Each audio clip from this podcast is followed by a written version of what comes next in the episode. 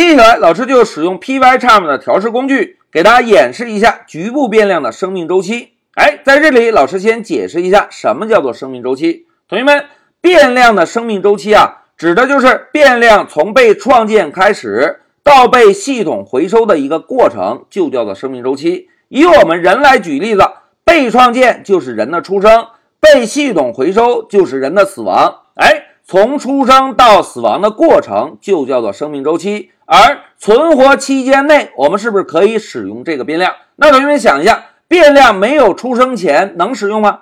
哎，显然不能，对吧？那如果变量已经死亡了，我们还能够再使用吗？哎，显然也不能，对吧？我们只有在变量的生命周期内才可以使用这个变量。来，让我们回到 Py 上，同学们，在这一小节中啊，老师呢就以之前一个小节完成的代码。通过 Pycharm 的调试工具，让我们来共同观察一下，在 demo 一这个函数内部定义的 number 这个局部变量的生命周期。在开始之前啊，先让我们共同检查一下现在完成的代码结构。同学们，Python 程序在执行的时候是从上向下顺序执行的，对吧？当执行到第一行代码，发现 define 这个关键字，哎，Python 解释器知道哦，这里有一个函数。同学们，这个函数会被立即执行吗？哎，必须不会，对吧？那么 Python 解释器继续向下寻找代码，当来到了第九行之后，发现哦，又定义了一个函数，现在不需要执行，那么就继续向下寻找能够执行的代码。当来到了第十七行，发现哦，在这里要调用 demo 一这个函数，那么是不是就会跳转到？demo 一函数的内部来执行 demo 一这个函数内部的代码，对吧？在执行这个函数时，仍然是从上向下顺序执行。当最后一句代码执行完成之后，会怎样？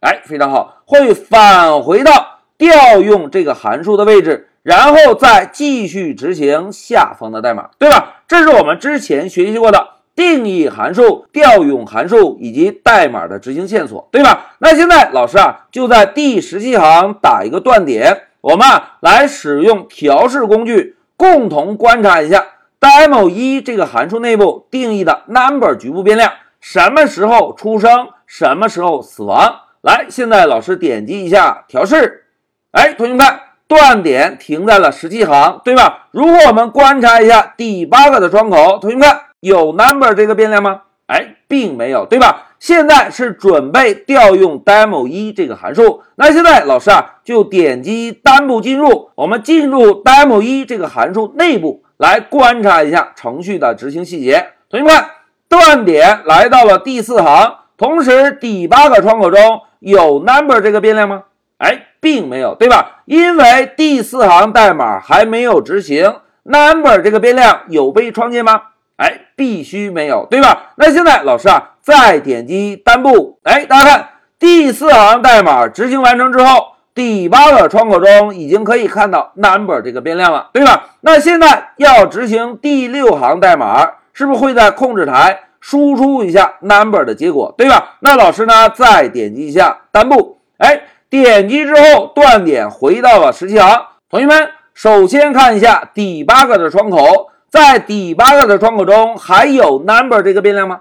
哎，已经不存在了，不存在，是不是就意味着 number 这个变量已经死亡了，对吧？现在老师点击一下 console，大家看，刚刚第六行代码在执行的时候，是不是会在控制台输出 number 变量中保存的十？但是当函数执行完成之后，number 这个变量还存在吗？哎，显然不存在了，对吧？那现在让我们回到代码中。老师啊，增加一个注释，大家看，通过刚刚的调试跟踪，现在老师问大家，同学们，number 这个变量是什么时候被创建的？哎，非常好，这个变量的出生是在执行了下方的代码之后才会被创建，对吧？那创建之后，我们是不是就可以在函数中？使用到这个变量了，对吧？那紧接着老师再问大家，同学们，number 这个变量是什么时候死亡的？哎，非常好，当函数执行完成之后，number 这个变量历史使命终结，是不是就死亡了？那现在老师写一下函数执行完成之后，这个变量就死亡了。来，现在让我们回到笔记，同学们，在这一小节中，老师就使用 Pycharm 的调试工具，跟同学们共同确认了一下局部变量的生命周期。一句话讲，在函数内部定义局部变量这句代码执行之后，变量才会被创建。当函数执行结束之后，局部变量怎么样？哎，局部变量被系统回收。一旦被系统回收，这个变量是不是就宣告了死亡，对吧？而要使用局部变量，是不是应该在这个局部变量的生命周期之内才可以使用这个变量，对吧？而通过我们之前的演示，大家已经发现了，局部变量只能在函数内部使用，因此